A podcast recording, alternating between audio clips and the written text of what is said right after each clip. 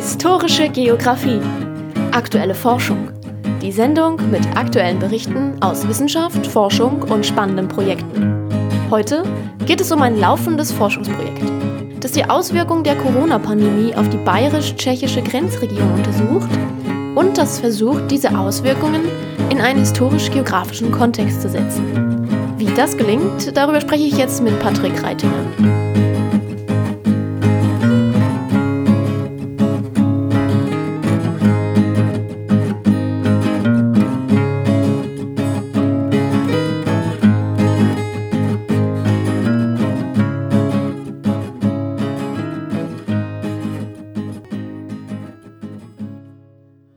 Dem 15. Februar 2021 sind die Grenzen zwischen Deutschland und der Tschechischen Republik wieder weitestgehend geschlossen.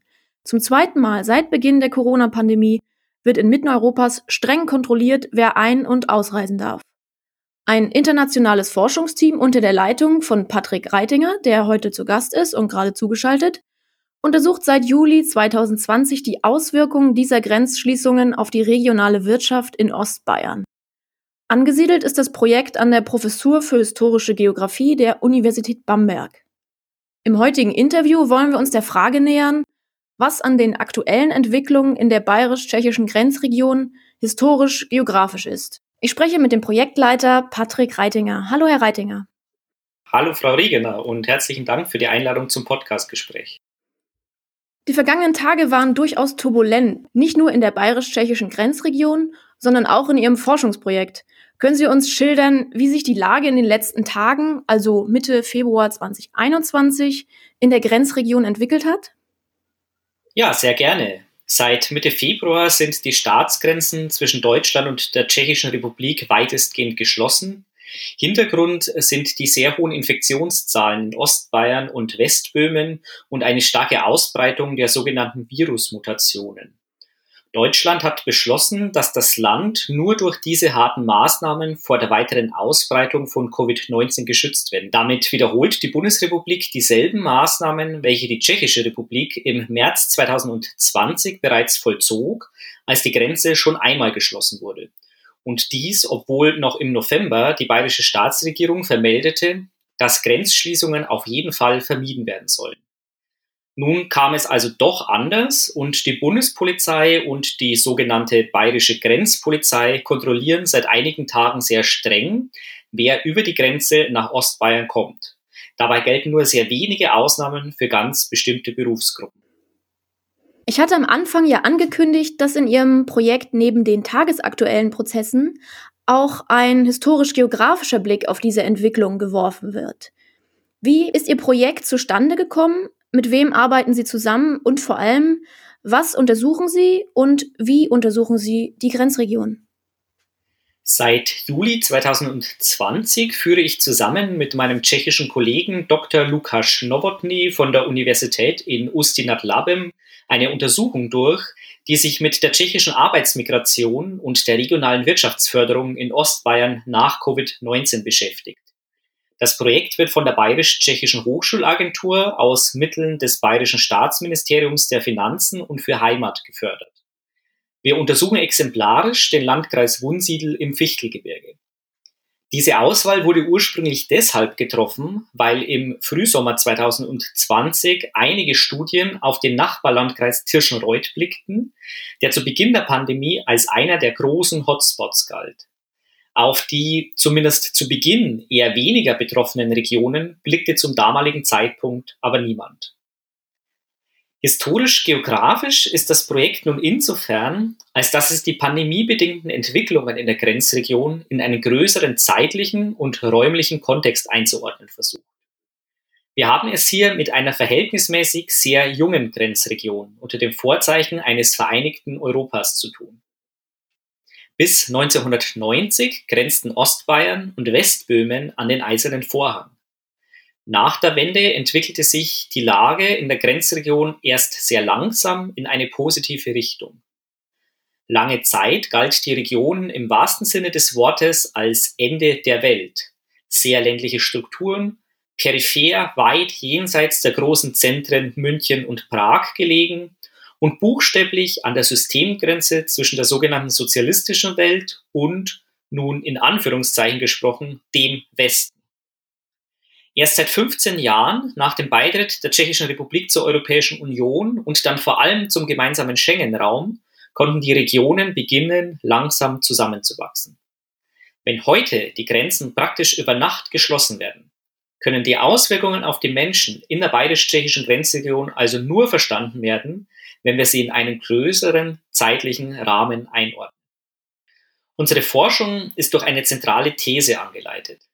Wir gehen davon aus, dass im Zusammenhang des europäischen Integrationsprozesses in den vergangenen 30 Jahren Unternehmen in der ostbayerischen Grenzregion Schritt für Schritt immer selbstverständlicher die Gewissheit offener Staatsgrenzen voraussetzten und in ihren Unternehmensstrategien berücksichtigten. Diese Erwartungen, so unsere Annahme, wurde durch die Corona-Pandemie nun massiv gestört. Der Blick auf die grenznahe Wirtschaft ist dabei nicht zufällig. Das bayerisch-tschechische Verhältnis ist aus historischen Gründen stark belastet. Es sind gerade die tschechischen Regionen jenseits der bayerischen Grenze, die 1938 im Zuge des Münchner Abkommens in den Fokus der Nationalsozialisten gerieten.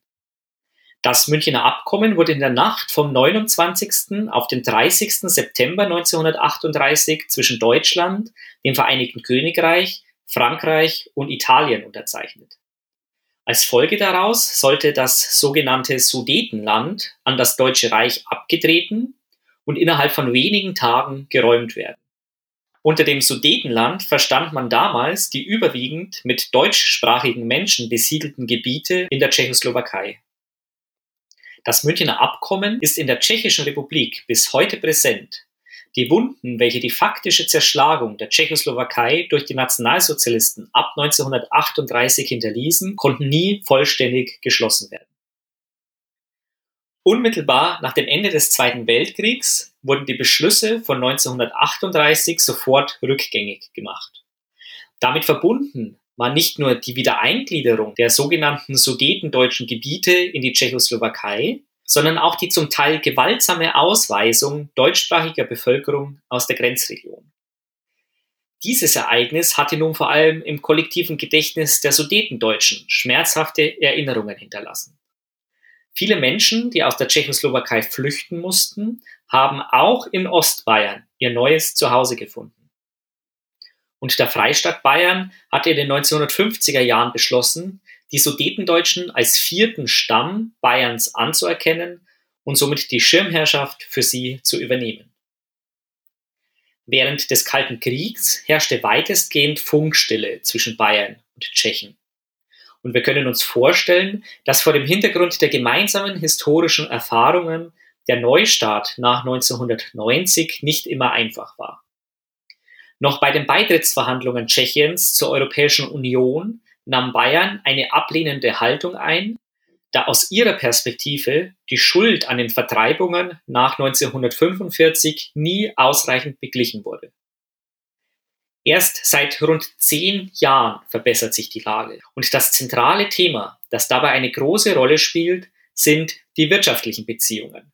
Immer mit der Begründung, dass man durch einen Fokus auf die Wirtschaft die Vergangenheit zumindest für eine gewisse Zeit ausblenden könne um in eine positive gemeinsame Zukunft zu gehen. Die wirtschaftliche Zusammenarbeit ist als zentrales Bindeglied und da durch die Corona-bedingten Grenzschließungen vor allem die Wirtschaft in der Grenzregion leidet, ist es logisch, die Auswirkungen auf dieses zentrale verbindende Element näher in den Blick zu nehmen. Wir können sehen, dass die Raumstrukturen, die wir in Ostbayern heute vorfinden, zutiefst geprägt durch die historischen Entwicklungen sind. Wir können die aktuellen Prozesse also nicht wirklich verstehen, wenn wir nicht einen Blick in die Vergangenheit wagen. Wir gehen drei zentralen Fragen nach.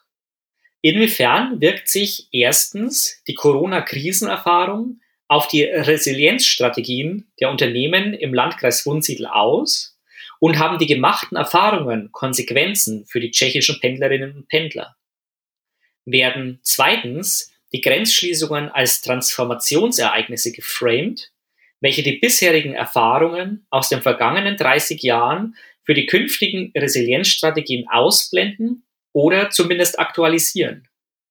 Und wie gehen drittens die Akteure der Wirtschaftsförderung mit den durch die Corona-Pandemie angestoßenen Veränderungsprozessen um?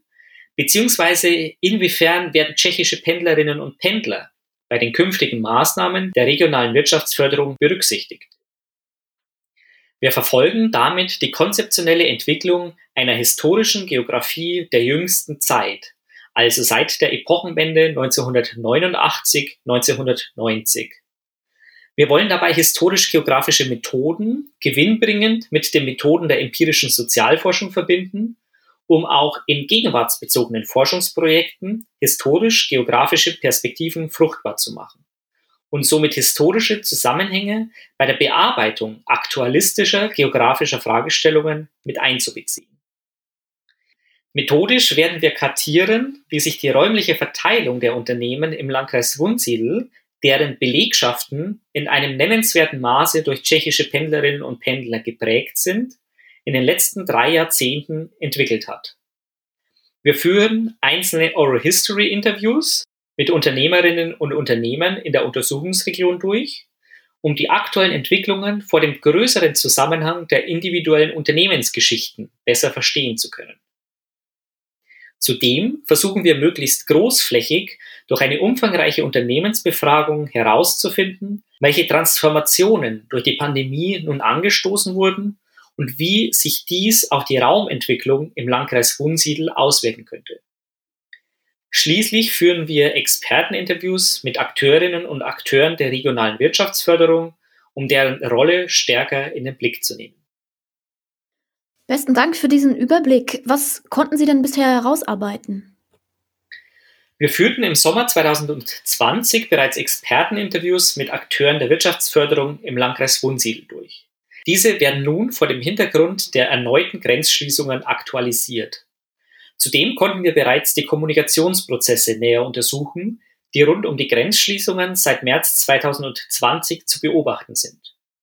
Hier stellen wir leider fest, dass wir wieder Argumente und Diskursmuster erkennen, die uns aus ganz anderen historischen Kontexten schon bekannt vorkommen. Die Grenze wird auch von bayerischer staatlicher Seite als Element des Schutzes und der Verteidigung geframed.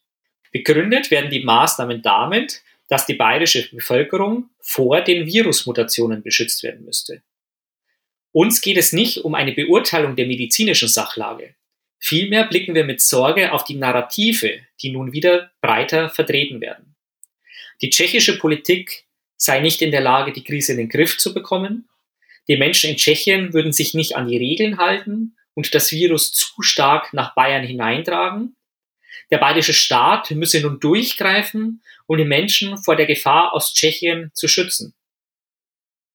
Diese Motive kennen wir schon aus der Weimarer Republik, als sich zunehmend eine anti-tschechische Haltung, zunächst in der bayerischen Politik, dann zunehmend natürlich auch in der bayerischen Bevölkerung verbreitete. Es ist immer schwierig, eindeutige Parallelen zur Vergangenheit zu ziehen. Hier wird aber besonders deutlich, wie wichtig ein historisches Verständnis ist, um sich genau vor solchen Fehlern aus der Vergangenheit zu schützen. Damit trägt die historische Geografie auch dazu bei, die Menschen zu sensibilisieren, um die Fortschritte, die wir in der bayerisch-tschechischen Zusammenarbeit und vor allem bei den ganz normalen Menschen in der gemeinsamen Grenzregion in den letzten Jahren gemacht haben, nicht zu gefährden. Die Corona-Pandemie und die Einschränkungen betreffen ja auch im erheblichen Maße die Forschungspraxis. Wie gehen Sie in Ihrem Forschungsteam damit um? Seit März 2020 läuft die gemeinsame Forschungsarbeit ausschließlich digital. Gegenseitige Besuche in Bamberg oder in Ustinat-Labem sind seit Pandemiebeginn kaum noch möglich. Trotzdem ist der Kontakt sehr eng. Ich spreche fast wöchentlich mit meinem Kollegen Lukas Nowotny und konnte mit ihm auch einige Interviews im Sommer 2020 gemeinsam in der Grenzregion führen. Wir teilen uns ansonsten die Arbeit weitestgehend auf und führen die Stränge dann zusammen. Er hat die Lage in Tschechien im Blick und konzentriert sich verstärkt auf die Situation der tschechischen Pendlerinnen und Pendler. Ich halte den Kontakt zu unserem Kooperationspartner im Landratsamt Wunsiedel und bereite die Prozesse auf der bayerischen Seite vor. Wir sind sehr dankbar dafür, dass die bayerisch-tschechische Hochschulagentur uns auch unter diesen schwierigen Voraussetzungen alle mögliche Unterstützung entgegenbringt. Eine wichtige Rolle spielen auch unsere Hilfskräfte, bis Herbst unsere Bamberger Geografiestudentin Nadine Dietzel, seitdem unsere Studentin im Masterstudiengang Historische Geografie Sandra Kropf. Uns ist es auch wichtig, positiv in die Zukunft zu blicken, unsere Kooperationen auszubauen und in unsere Forschungsprozesse auch die Studierenden der historischen Geografie eng mit einzubeziehen. Im kommenden Sommersemester sind wir auch davon überzeugt, dass in gewissem Umfang wieder internationaler Austausch stattfinden kann. Wir bereiten gerade eine bayerisch-tschechische Sommerschule mit der Kollegin Marketa Ederova von der Südböhmischen Universität Budweis vor, die sich ebenfalls mit der Grenzregion beschäftigt. Wir wollen Studierenden aus beiden Ländern die Möglichkeit geben, mit uns gemeinsam zu forschen und damit das Verständnis für das jeweilige Nachbarland zu vertiefen. Damit möchten wir unseren Teil dazu beitragen, damit die bayerisch-tschechischen Beziehungen auch nach der Pandemie trotz der vielen Herausforderungen in eine gute Zukunft führen. Ich bedanke mich für dieses Interview und für diese Einblicke in dieses grenzenüberschreitende Forschungsprojekt. Weiterführende Informationen zum Projekt und auch zu Patrick Reitinger finden Sie wie üblich im Infotext der Podcast-Folge.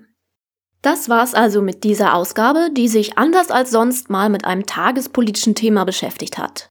Fragen zum vorgestellten Projekt können direkt an Herrn Reitinger gestellt werden. Wir sind für generelle Anfragen wie immer über kontakt at histgeo-bamberg.de erreichbar. Die nächste Folge über Forschung und Wissenschaft zwischen Geschichte und Geografie erscheint im März. Bis bald!